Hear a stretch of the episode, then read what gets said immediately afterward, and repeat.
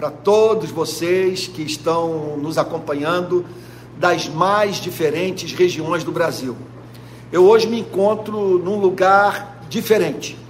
É, eu estou aqui num hotel é, na Barra da Tijuca, onde hoje nós teremos o culto de adoração a Deus e um encontro após o culto com o, aqueles que têm caminhado conosco desde fevereiro nesses encontros, nesses cultos de adoração de domingo de manhã. Então, isso significa o seguinte: hoje eu não estarei sozinho falando para a câmera. Eu vou ter que desviar meu, os meus olhos da câmera e olhar para as pessoas que estão aqui diante de mim. Tá bom? O cenário não é dos melhores, tá essa parede aqui fria, ah, mas eu, eu conto aí com sua compreensão e que você se desconecte do invólucro e fique concentrado no conteúdo que eu espero que lhe faça bem, tá bom? Que o aproxime de Cristo, que santifique o seu coração. Gostaria de chamá-la agora para orar comigo. Nós temos termos um momento de oração e logo após vamos meditar na palavra de Deus. Bom, é, então vamos orar. Pai Santo, nós bendizemos o teu nome porque tu és digno de, de ser louvado. A sua grandeza, sua majestade, sua glória, Senhor, é insondável. São insondáveis, Senhor, os seus atributos. Nós o bendizemos porque o teu ser nos faz perder o fôlego de encanto, de desejo de lhe dizer o que nós nunca fomos capazes de falar na Sua presença. Senhor, em pensar que o Criador Todo-Poderoso é santo, é justo, é bom, como não adorar? E como não o louvar diante da revelação do teu imenso amor por nós? Nós queremos te dizer que é desejo do nosso coração crescer em santidade, em compreensão da tua verdade e em adoração. Nós pedimos nessa manhã perdão por tudo aquilo que há em nossa vida e que não expressa o seu amor. Não expressa amor por ti, não expressa amor pelo próximo. Nós pedimos perdão, Senhor Pedimos perdão pelo nosso egoísmo, pela nossa incapacidade de tirar os olhos de nós mesmos e os colocarmos no próximo. Nós queremos, Senhor, nessa manhã, o agradecer pelas mais diversas manifestações do teu amor gracioso em nossas vidas. De uma forma especial, nós o agradecemos pelas orações ouvidas pela sua misericórdia, o Senhor simplesmente fazer por nós o que não somos capazes de fazer por nós mesmos, a fim, a fim de nos livrarmos, Senhor, das nossas dores, dos nossos infortúnios, das ameaças à nossa vida e à vida daqueles que amamos. Senhor querido, aceita a nossa gratidão pelo pão, pelo vestuário, pelo abrigo. Senhor, pelas Escrituras, pelo Espírito Santo, pela igreja, pelo teu governo providencial. Senhor querido, que o Senhor nessa manhã visite os abatidos, console os que sofrem, conceda direção para aqueles que precisam tomar decisões importantes nos próximos dias e não sabem que caminho escolher. Nós pedimos, Senhor amado, que nessa manhã em que vamos mais uma vez meditar sobre a Sua palavra, que o Senhor faça conosco o que o Espírito Santo fez com Lídia em Filipos, pois Atos dos Apóstolos declara que o Espírito de Deus abriu o entendimento de Lídia para que ela, ela prestasse atenção e entendesse a mensagem do apóstolo Paulo. Que seja assim conosco, Senhor em nome de Jesus. Amém. Amém. Irmãos queridos, é, seguindo aquele compromisso de expor todos os textos que falam sobre os milagres de Cristo, é, eu quero chamar a atenção da igreja nessa manhã para Mateus capítulo 9, verso 27. Mateus capítulo 9, verso 27, que diz assim: Saindo Jesus dali, dois cegos o seguiram gritando: Tenha compaixão de nós, filho de Davi. Quando ele entrou em casa, os cegos se aproximaram e Jesus lhes perguntou: Vocês creem que eu posso fazer isso? Eles responderam: Sim, Senhor. Então Jesus tocou nos olhos deles, dizendo: Que se faça com vocês conforme a fé que vocês têm. Numa outra tradução, seja feita conforme a vossa fé. E os olhos deles se abriram. Jesus, porém, os advertiu severamente, dizendo: Tenham cuidado para que ninguém fique sabendo disto. Eles, porém, saíram e espalharam a notícia a respeito de Jesus por toda aquela terra. Então, para você que está sintonizando agora, nós estamos nessa manhã examinando mais uma passagem dos evangelhos que fala sobre uma das obras sobrenaturais operadas por Cristo. É, é, eu assumi o compromisso de fazer uma exposição. Me perdoe repetir você que já ouviu isso, mas eu estou pensando em gente que está entrando na igreja agora, sintonizando conosco.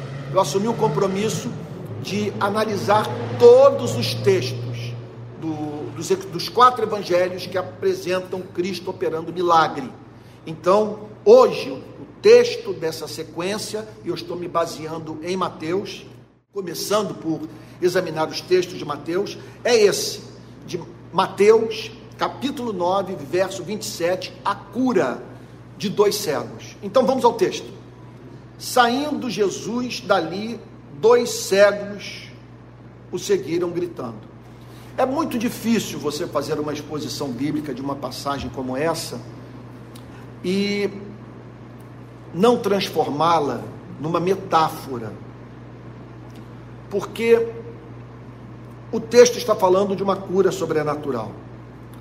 O texto está falando da cura de dois cegos. Pode ser, eu não estou certo disso, é bem verdade, que eu não esteja sendo ouvido nessa manhã por alguém que seja literalmente cego. Pode ser que sim, pode ser que não. É, então, para muitos que não estão vivendo essa experiência, fica difícil é, uma identificação com essa passagem a ponto de o drama vivido por esses dois cegos serem vistos como o drama daquele que está ouvindo a pregação. Estou sendo, estou, estou sendo claro? Estou entendendo o ponto? Agora, é claro que nós podemos pensar em outros tipos de limitação. E essa aqui, quer dizer, que faz com que quem ouve essa mensagem, quem lê essa passagem, é, se sinta identificado com os dois cegos. Olha, eu não estou passando pela experiência da cegueira literal, mas eu tenho outras espécies de sofrimento em minha vida e limitações físicas que me impedem de viver na plenitude da vida que eu poderia viver e que tanta gente vive. É, de qualquer forma, nós estamos aqui diante de dois homens vivenciando uma limitação do uso dos sentidos que certamente é a que mais nos torna dependentes do, do próximo. Você imagine viver sem o sentido da visão.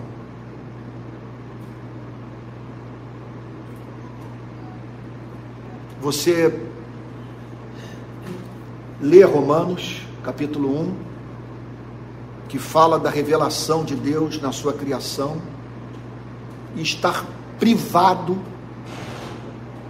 dessa informação que vem através da natureza. Você não enxerga.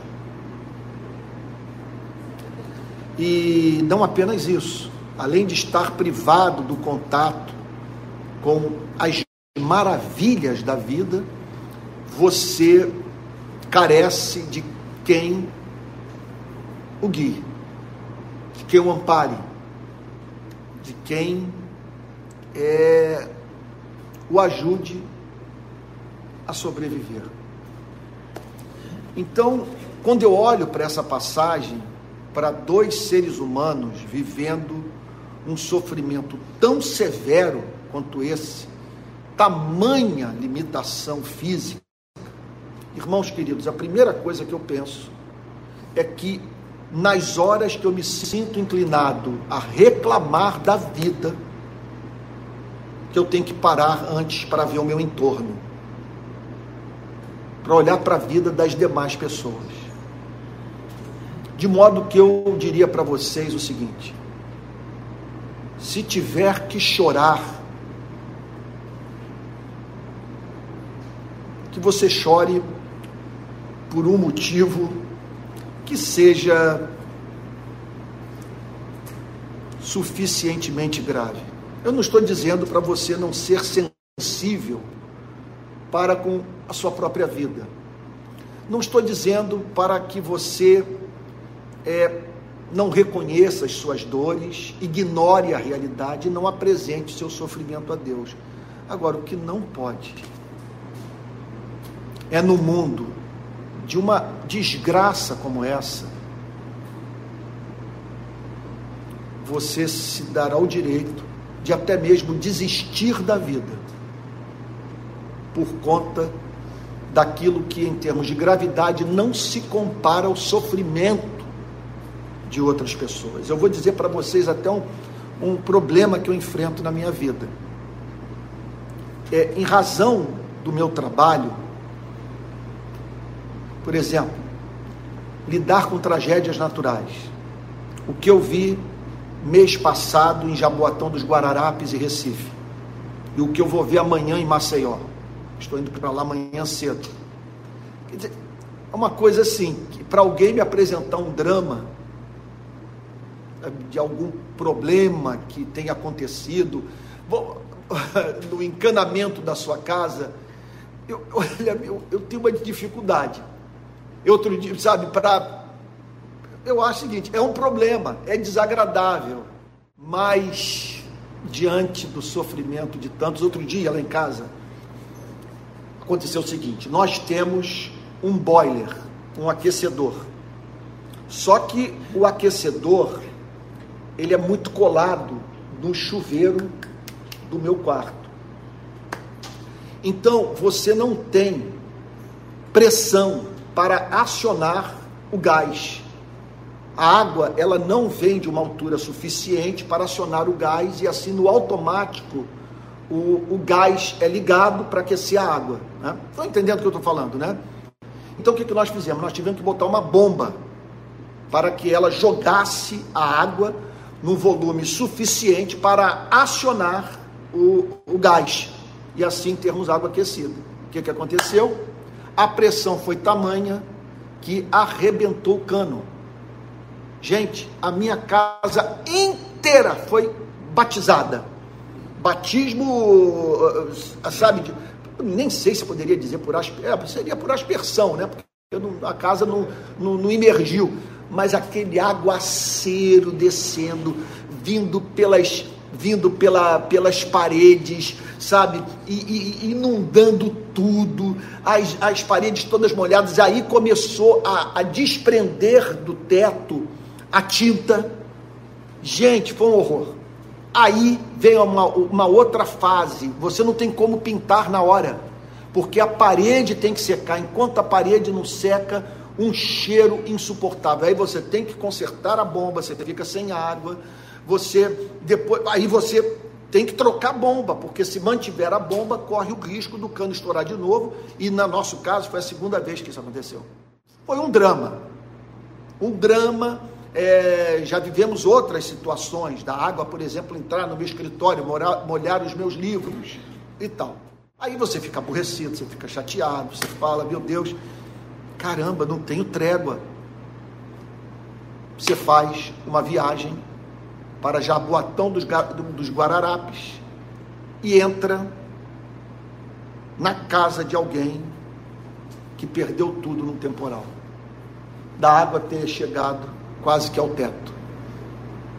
E você levar a cesta básica para uma senhora de quase 80 anos e a senhora virasse para você e dizer o seguinte: Mas eu não tenho como fazer a comida porque o meu fogão foi destruído na enchente. Aí você tem que dar a cesta básica o fogão. Então estou dizendo o seguinte: que embora os sofrimentos que vivenciamos é, causem muita contrariedade, muitos deles, nós temos que saber diferenciar ou fazer uma divisão entre contrariedade e tragédia. Não atribuir é, tragédia aquilo que é uma simples contrariedade. Então, quando nós olhamos para esses dois cegos de Mateus capítulo 9, 27, nós pensamos no ser humano vivenciando a sua pior limitação física. Eles não conseguiam enxergar. Então, a Bíblia diz que os dois cegos o seguiram gritando. Como que seguiram? O que significa o seguinte: que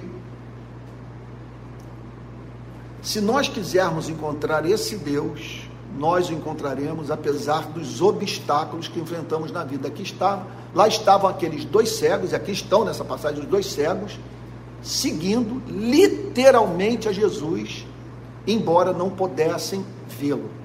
E eles seguindo, gritaram. E aí eles expressam o seu desejo ardente de ficarem livres de um mal que os limitava severamente. Portanto, nós aqui aprendemos uma lição com esses cegos. Em primeiro lugar, é não fazermos um pacto com a doença. Não usarmos a doença como credencial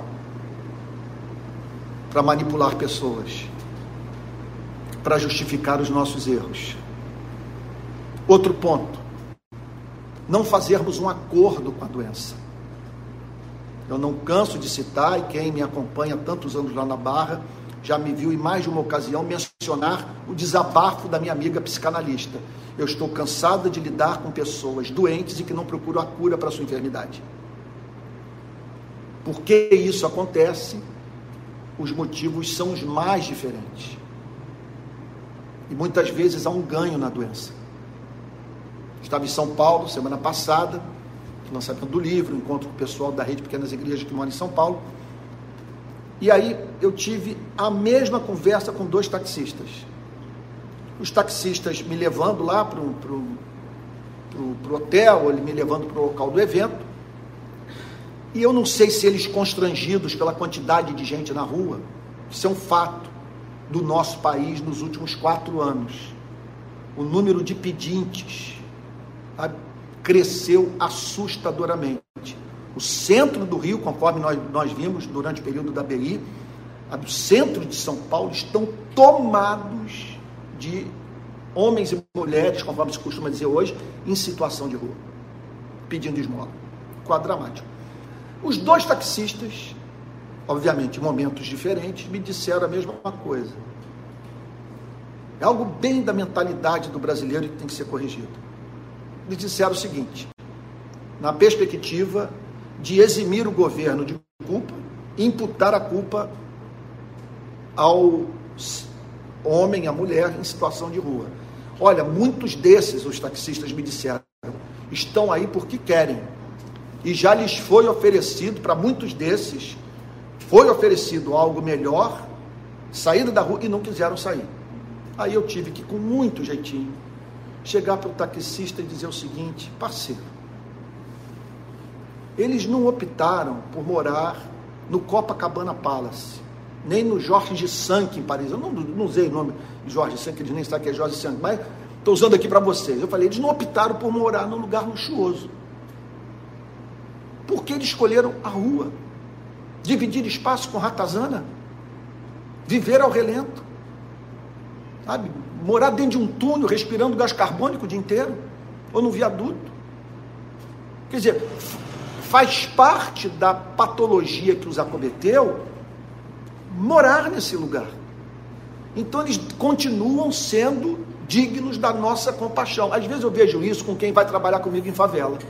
Chega na favela e diz o seguinte: mas esse morador é ingrato. Mas você esperava o quê?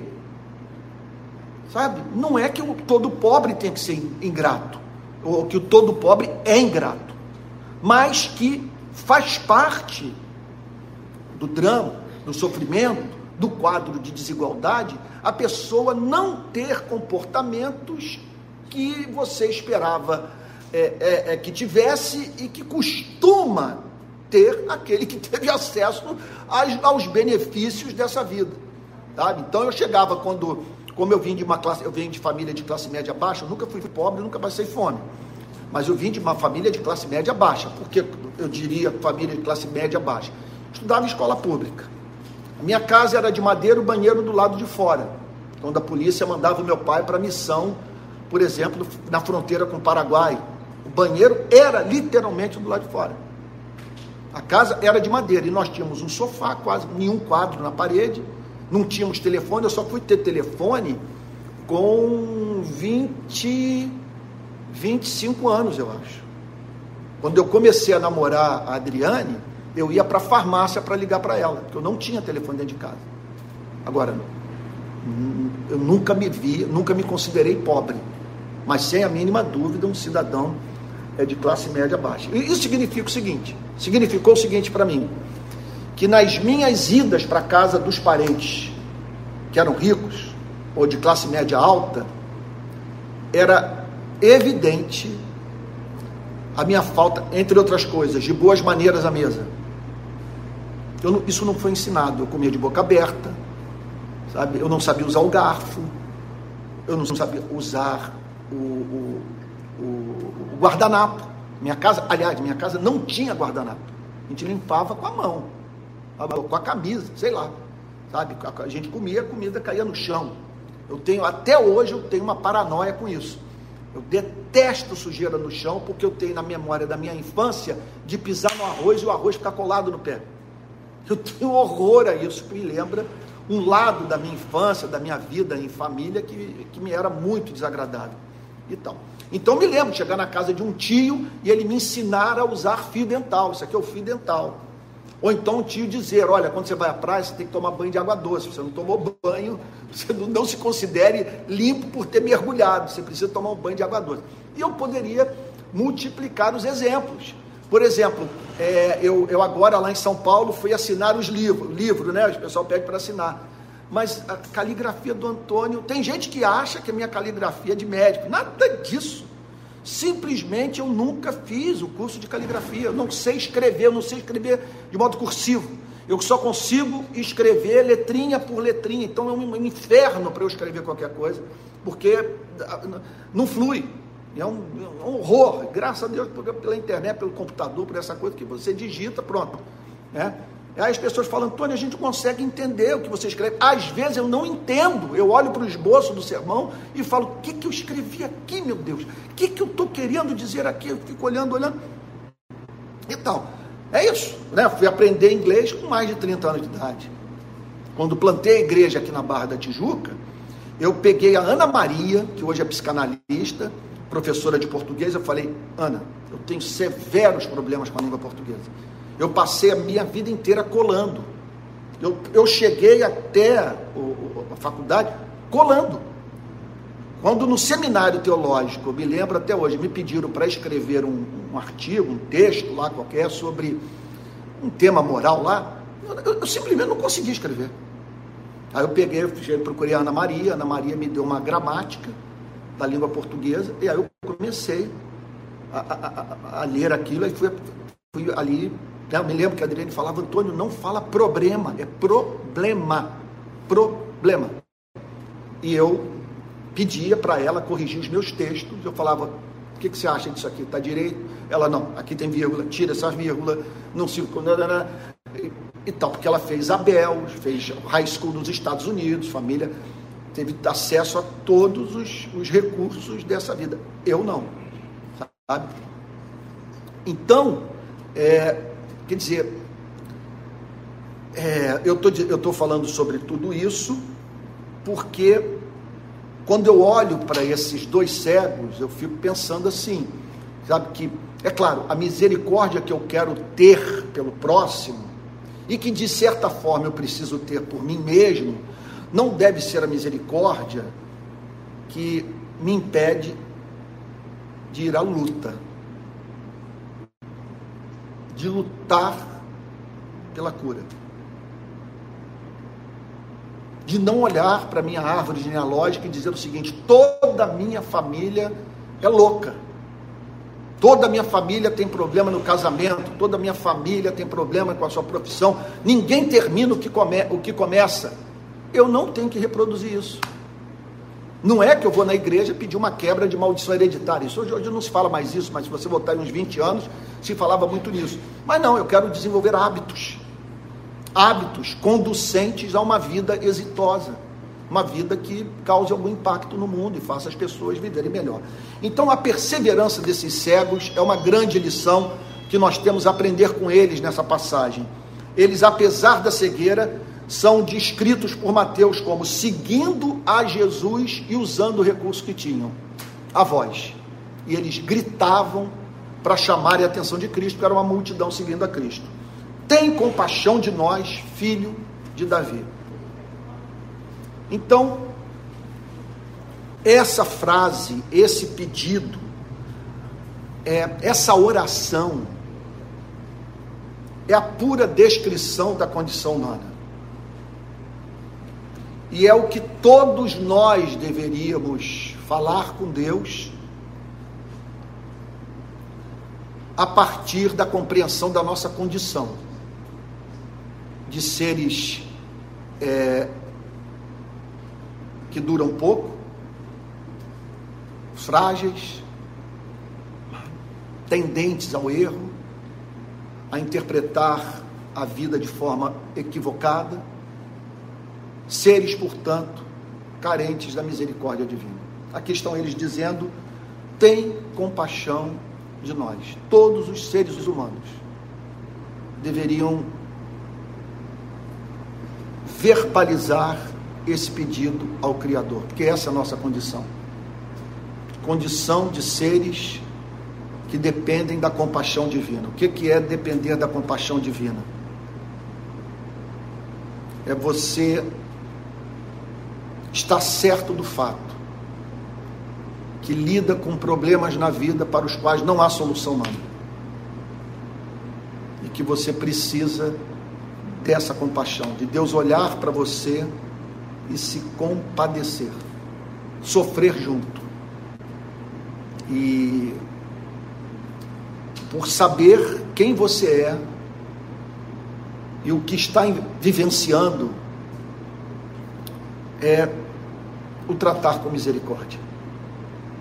Tem compaixão de nós. O que a Bíblia nos ensina é que é impossível uma pessoa fazer essa oração e não ser tratada com compaixão por Deus. Impossível. Agora, na morte da minha mãe, nada, nada me feriu mais o coração, mais do que a saudade dela, do que a imperfeição do meu amor por ela, os erros que eu cometi. Até liguei para um amigo meu, ele falou assim, ele, ele expressou um sentimento que eu falei, meu Deus.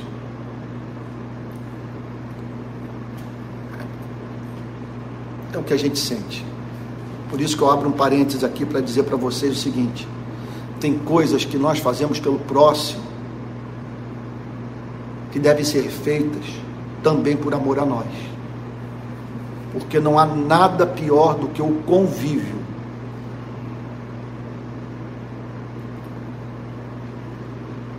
com a memória de que você fez pessoas sofrerem. Seja por omissão, porque simplesmente você cruzou os braços, foi omisso, ou seja, porque você foi o agente do sofrimento. Então, liguei para esse amigo, ele virou-se para mim e disse: Antônio, meu sentimento é que se ela aparecesse, era de me lançar aos pés da minha mãe e pedir perdão por todos os erros que eu cometi na minha relação com ela. Ele disse isso para dizer: Eu sei o que você está sentindo, porque foi a mesma experiência que eu vivi quando eu perdi minha mãe. É... Então, o que ocorreu comigo. A dor foi tão aguda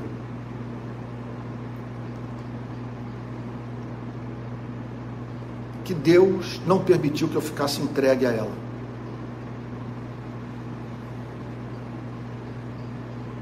Porque a manifestação da misericórdia de Cristo por mim foi tão presente, tão real, tão viva, que eu vou contar uma história para vocês, vocês vão dizer, isso é comportamento neurótico. A dor começou a me dar prazer, porque ela dava ensejo à manifestação do amor de Cristo por mim. Então, me lembrar com saudade e tristeza pelos erros que eu cometi na minha relação com a minha mãe, Cristo não, deix, não me deixava entregue por 30 segundos sequer aquela dor que eu não podia suportar. E ele se manifestava na minha vida com aquela misericórdia que lhe é própria, que enxuga toda lágrima, que dá esperança, que nos faz crer que Sua graça é capaz de reprocessar a vida. Então, esses homens, eles apelaram para a misericórdia de Cristo. Tem compaixão de nós, filho de Davi. Então havia uma expressão de fé. Ao chamarem Jesus de filho de Davi, eles estavam dizendo o seguinte: Tu és o Messias. Tu és aquele que Deus prometeu a Davi, o seu descendente que reinaria para todo sempre. Tu és o filho de Davi, o Messias e nós apelamos para a tua misericórdia, porque aprendemos que o Senhor é o pastor de Israel, que o Senhor veio para redimir Israel, é, para tomar sobre si as nossas enfermidades.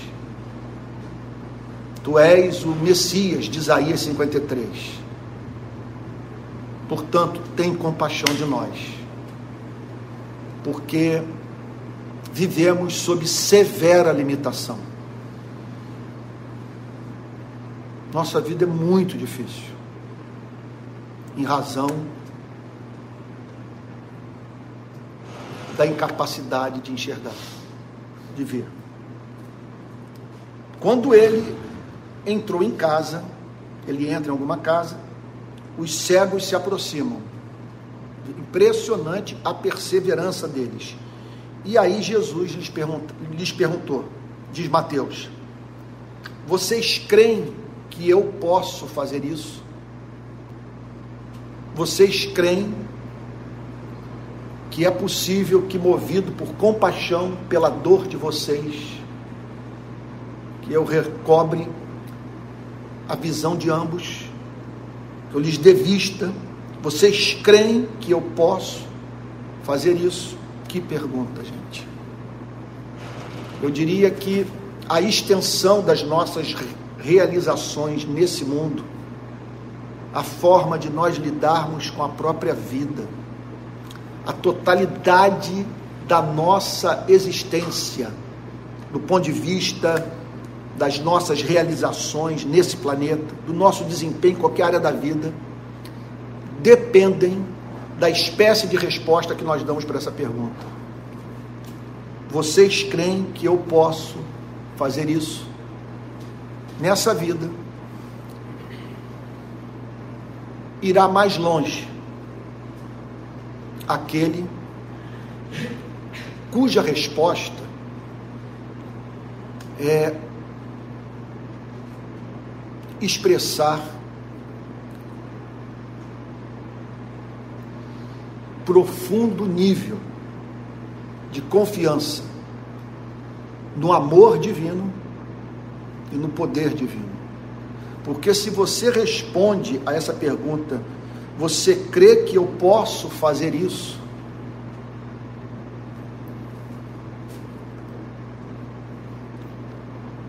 Simplesmente você vai ousar, você vai partir na direção da realização do seu sonho. Você não vai ficar imobilizado pela descrença. Descrença nos imobiliza. Descrença faz com que muitas vezes a gente decida não decidir ou ficar dentro de casa. Então, você não muda de profissão, você não faz um outro concurso, você não investe novamente em algo que fracassou e que lhe causou tanto sofrimento. Simplesmente por você crer nesse amor que não tem limite, nesse poder é, que não se pode também medir, você ousa. Então aqui está uma pergunta central: vocês creem que eu posso fazer isso? É, no meu caso, é, é, por crer que Jesus vai voltar, que haverá novos céus e nova terra, que o sofrimento desse planeta, com toda a sua injustiça, chegará ao fim, eu mantenho a sanidade mental. É, é, que não me impede de ter meus períodos de depressão. Eu voltei de Recife, de Jaboatão, eu devo ter ficado uns cinco dias melancólico. No meu aniversário, no, no dia 13 de junho, eu estava triste, estava abatido, estava por conta de tudo que eu vi um sofrimento descomunal. E o que faz com que nessas horas é, a paz volte ao coração, como consequência da esperança, é uma resposta evangélica para essa pergunta. Vocês creem que eu posso fazer isso? Vocês creem que haverá novos céus e nova terra? Vocês creem que a justiça de Deus vai se estabelecer nesse planeta? Quando você afirma, declara a sua fé nesse amor, nesse poder que não tem limite, você recobra é, a paz. Em outras áreas da vida, você parte para ação, para acreditar que as coisas vão mudar, que milagres podem acontecer e que Deus pode é, permitir com que você veja o invisível. Ele pode fazer com que os cinco pães e dois peixinhos se multipliquem, que o mar se abra. E não apenas isso, não apenas essas obras espantosas, mas lhe, lhe conceder graça para você se reconciliar com alguém a quem ofendeu ou que o ofendeu. De você dar aquele gesto heróico, que a gente pensa que gesto heróico é apenas o do sujeito que pulou de paraquedas no desembarque da Normandia sabe, enfrentou os nazistas. Às vezes, gesto heróico é você procurar o cônjuge, procurar um, alguém, um irmão da igreja, um, às vezes um filho, ou, o pai, a mãe, e, e tratar de uma antiga questão, e pedir perdão, e buscar a reconciliação. Então vocês creem que eu posso fazer isso? Vocês creem que eu posso dar graça para que você se reconcilie? Você crê que eu posso lhe dar graça para é, pagar essa dívida, para se reinventar, sabe? Para é, romper com uma, a relação com algo que só serve para você botar o pão em casa, mas que não permite com que você se sinta realizado como ser humano. Tá? Então, vocês creem que eu posso fazer isso? Eles responderam: Sim, Senhor. Nós cremos que por compaixão o Senhor pode trazer uma solução para um problema que não se tem notícia de ter encontrado solução.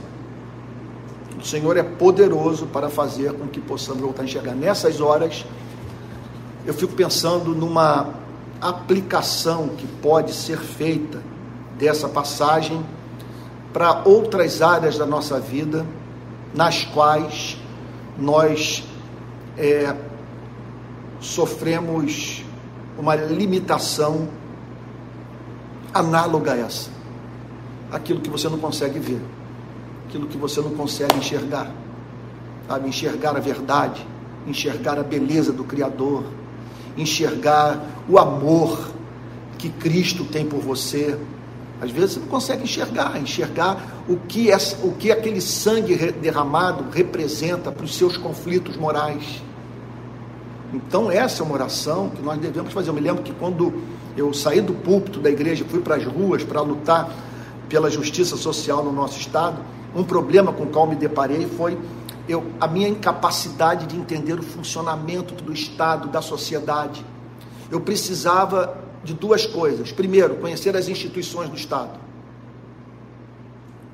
O papel dos agentes públicos e o papel dessa, das instituições do Estado Democrático de Direito.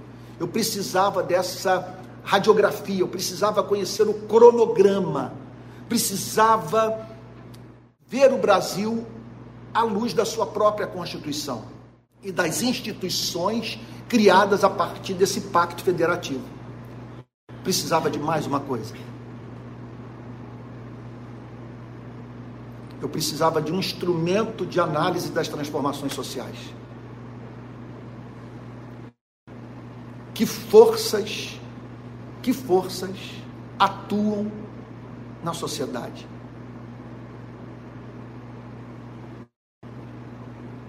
Impressionante.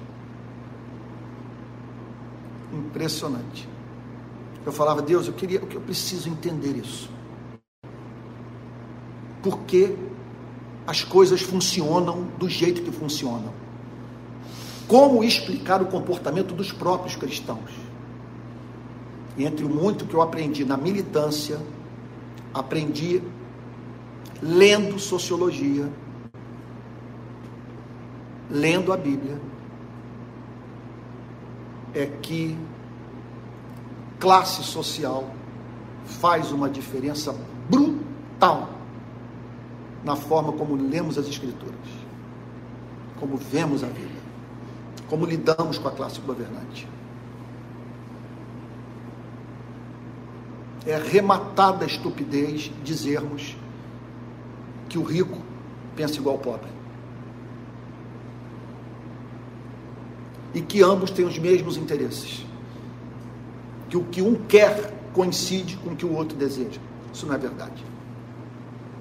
Antônio, você está estimulando a divisão, o racha na sociedade, jogando rico contra pobre. Não, de modo algum. Não estou estimulando guerra civil, não estou estimulando revolução do proletariado. Não estou, o que eu estou querendo é chamar a atenção de todos para um fato da vida e claramente percebido nos textos das Sagradas Escrituras. Por que, por exemplo, quando o Senhor Jesus nasceu, nós encontramos Maria, mãe do nosso Salvador, dizendo: A sua misericórdia vai de geração em geração sobre os que o temem. Agiu com seu braço valorosamente, dispersou os que no coração alimentavam pensamentos soberbos. Quem são esses? Derrubou dos seus tronos os poderosos e exaltou os humildes. Encheu de bens os famintos e despediu vazios os ricos. Porque Deus deu esse tratamento diferente? Porque ali estavam pessoas que, devido à sua classe social, viam a vida de modos distintos e mantinham diferentes relações com o Criador. Um, em razão da sua condição social, se tornou prepotente e recebeu o tratamento que o seu comportamento exigiu da parte de Deus. E os outros, destituídos de tudo, só podiam aguardar na misericórdia divina. Aí nós entendemos o porquê de encontrarmos nas Sagradas Escrituras uma passagem, por exemplo, como essa aqui. Escutem agora, ricos, chorem e lamentem por causa das desgraças que virão sobre vocês. As suas riquezas apodreceram e as suas roupas foram comidas pelas traças. O seu ouro e a sua prata estão enferrujados, e essa ferrugem será testemunha contra vocês, e há de devorar como fogo o corpo de vocês. Nestes tempos do fim, vocês ajuntaram tesouros. Eis que o salário dos trabalhadores que fizeram a colheita nos campos de vocês e que foi retido com fraude está clamando, e o clamor dos que fizeram a colheita chegou aos ouvidos do Senhor dos Exércitos. Aí Paulo vai para os róis de membros das igrejas do primeiro século e faz uma análise. Vamos dar uma olhada aqui nesses nomes. Deixa eu conhecer aqui a origem dessa gente, de que classe social os membros dessas igrejas saíram.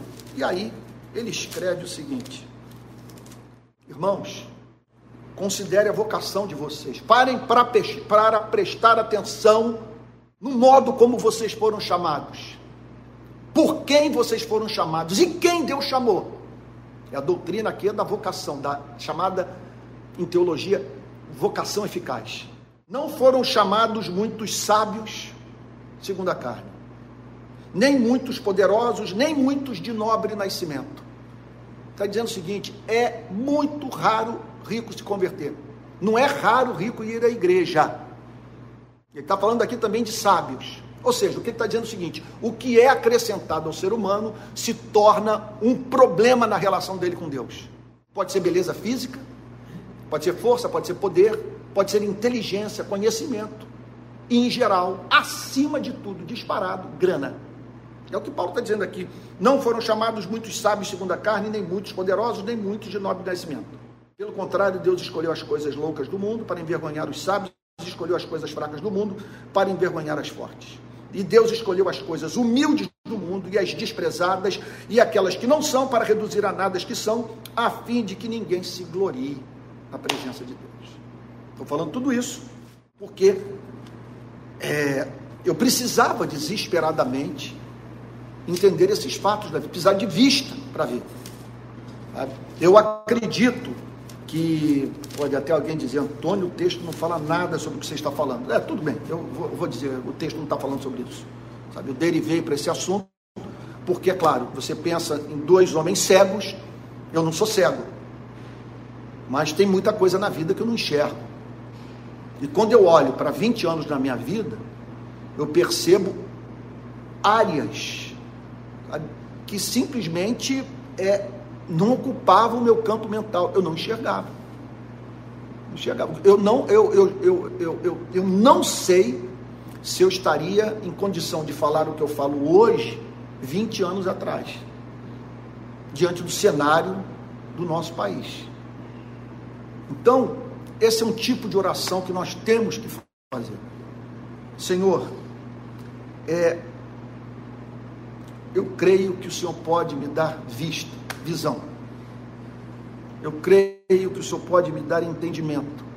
E é claro que o mais, mais importante do que você ter um instrumento de análise das transformações sociais é você conhecer a Deus, conhecer o seu amor, conhecer o seu Evangelho, se encantar com o Evangelho, se encantar com as Sagradas Escrituras, ter, ter olhos para ver a beleza de Deus revelada na cruz. Então Jesus tocou nos olhos deles, dizendo: que se faça com vocês conforme a fé que vocês têm. Que se faça com vocês conforme a fé que vocês têm. Me parece que nós estamos aqui diante de um princípio. Ele é poderoso para fazer mais do que tudo aquilo quanto pedimos ou pensamos. Isso é um fato. Mas essa passagem deixa subentendido que a extensão do, das nossas realizações nesse mundo pela fé é proporcional ao nosso nível de confiança no poder de Deus, no amor de Deus.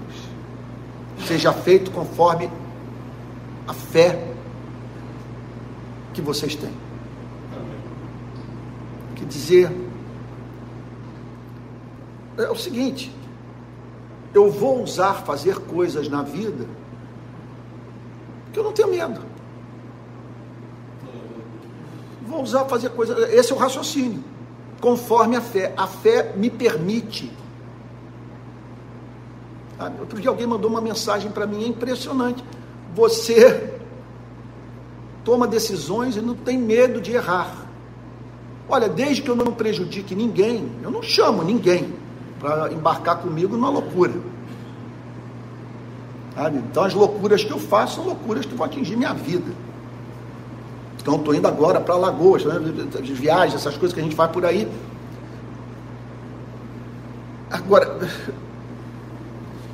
me parece que eu não faria se não fosse o nível de confiança no amor de Cristo, no poder de Cristo. Quando Jesus diz para esses cegos que se faça com vocês conforme a fé que vocês têm, que aconteça na vida de vocês justamente aquilo que vocês acreditam que o amor de Deus é capaz de fazer por vocês. O que significa o seguinte: que nós vamos perder do melhor que a providência divina pode nos oferecer, se não conhecermos a Deus e por não conhecermos a Deus, não confiarmos em Deus. E por não conhecermos a Deus e confiarmos nele, não tomarmos aquelas decisões na vida que só podem ser tomadas pela fé.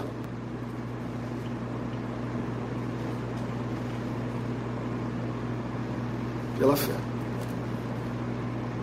Mais uma vez, vou pedir perdão pelo que eu vou falar agora e concluo. Né? O texto termina dizendo que os olhos deles se abriram, eles foram curados.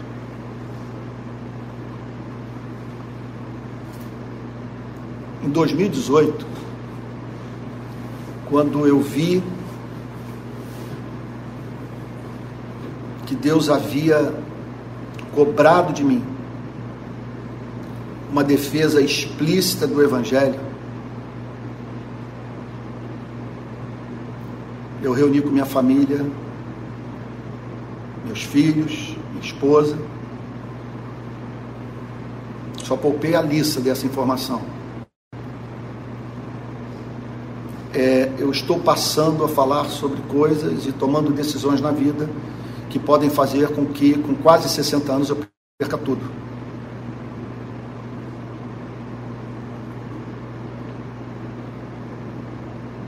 Teria tudo. Para alguns pastores, depois de 35 anos numa igreja, você perder uma igreja, é você perder um excelente negócio. Que é considerado por alguns pastores bem de família. Quem vai herdar agora essa empresa é o meu filho.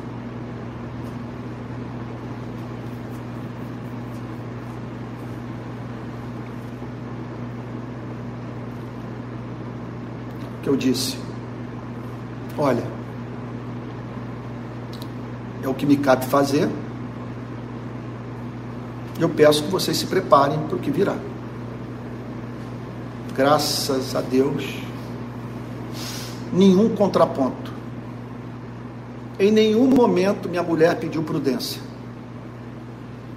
Porque muitas vezes, esse, em nome da prudência, o que é proposto é a pura covardia.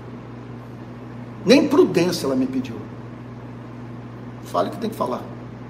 E assuma as consequências. Na nossa história, para mim, nada foi mais lindo na história do Rio de Paz do que o dia em que a polícia militar pediu manifestação pelo direito da polícia. Me reuni com os voluntários e disse: a nossa sede é no Jacarezinho.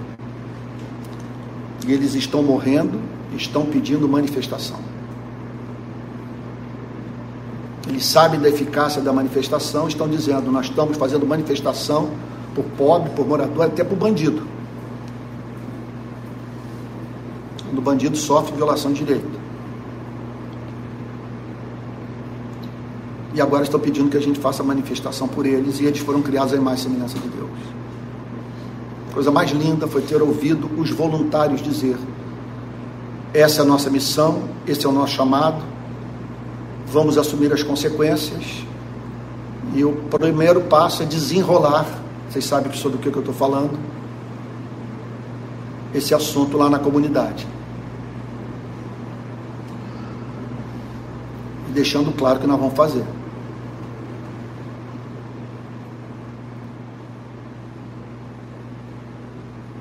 O que eu aprendi, vocês nunca vão me ver me transformando em coach.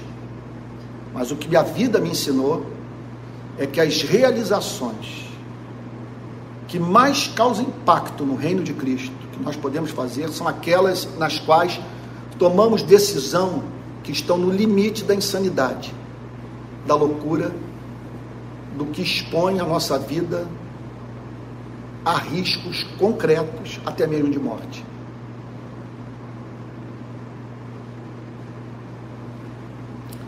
Seja feito conforme seja feito em vocês conforme a fé de vocês. É por isso que eu digo, a leitura regular da Bíblia é indispensável para a nossa, vamos assim dizer, prosperidade no sentido mais amplo, mais belo, mais holístico nesse planeta. Que à medida que você lê as Sagradas Escrituras, aumenta o seu conhecimento de Deus. À medida que aumenta o seu conhecimento de Deus, amplia-se a sua fé. E à medida que essa fé vai se tornando robusta, você é capaz de fazer aquilo que somente os que confiam são capazes de fazer. Aí nessas horas é que você tem que entender e tratar com muita misericórdia quem não ousará o acompanhar nas loucuras que você decide fazer? Porque nem todos estão vendo o que você está vendo. Nem todos conhecem o que você conhece. Nem todos ouviram o que você ouviu. E o que lhe cabe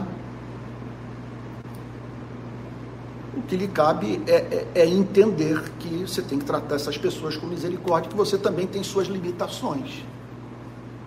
Tem coisas que você jamais faria, sabe? Por causa do seu nível de fé. Eu não sei se eu teria peito de fazer o que Bonhoeffer fez nos anos 40 na Segunda Guerra Mundial. Porque o que eu faço aqui, eu faço dentro de um regime democrático eu tenho amparo legal, eu tenho a Constituição do meu lado. E já fiz manifestação com a proteção da PM. Você liga para o batalhão e pede uma viatura. E lá está a viatura de madrugada do seu lado. Muitos que já participaram aqui já viram isso no Rio de Paz. A PM fazendo a nossa segurança durante a manifestação. Agora, você está numa nação, cruzar um oceano e para o seu país e enfrentar um ditador que tem toda a máquina do Estado nas suas mãos e o apoio da sociedade. E em nome de Jesus você enfrentar aquilo, enfrentar o próprio ditador e parar no campo de concentração. Agora, o que ele viu, o que ele conheceu desse amor. É.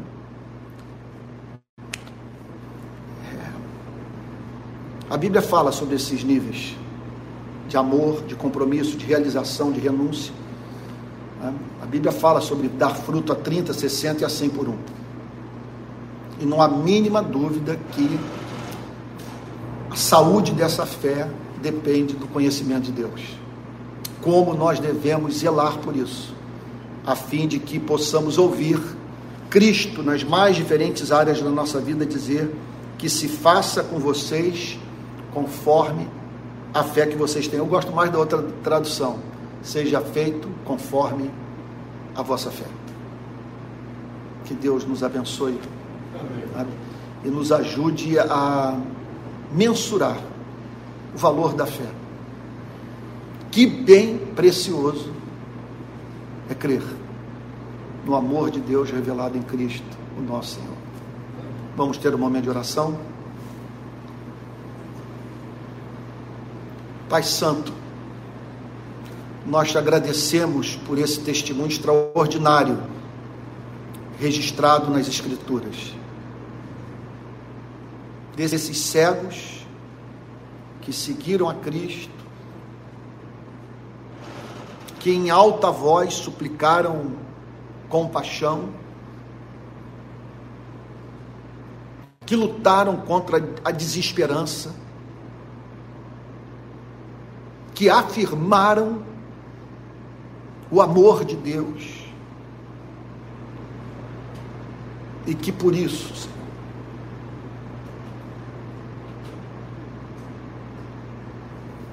ficaram livres de uma enfermidade incapacitante que os tornava quase que completamente dependentes da solidariedade humana, Senhor. Senhor querido, nós pedimos esse nível de confiança.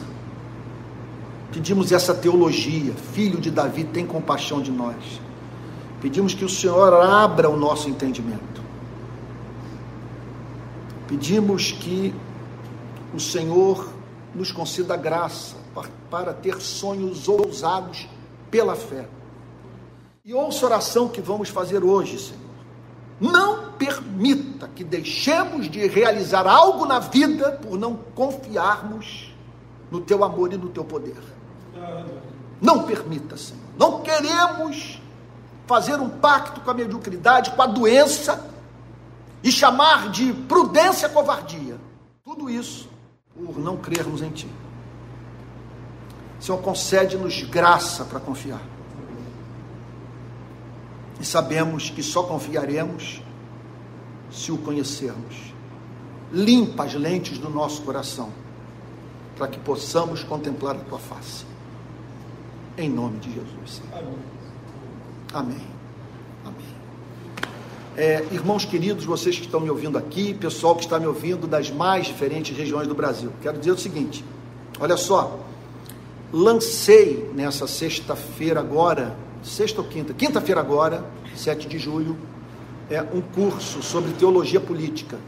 Se você fizer o curso, você terá, você conhecerá é, o básico que pode ser conhecido sobre as ideologias que estão aí presentes no debate público nas redes sociais. E é importante que você as conheça a fim de que, como cristão, você dê um bom testemunho, né, por falar aquilo que conhece, recusando-se a emitir parecer sobre aquilo que você desconhece. Então, é um curso no qual eu falo sobre comunismo, socialismo. Tem gente que não sabe que comunismo não é sinônimo de socialismo e que há socialismos. Tem mais de um.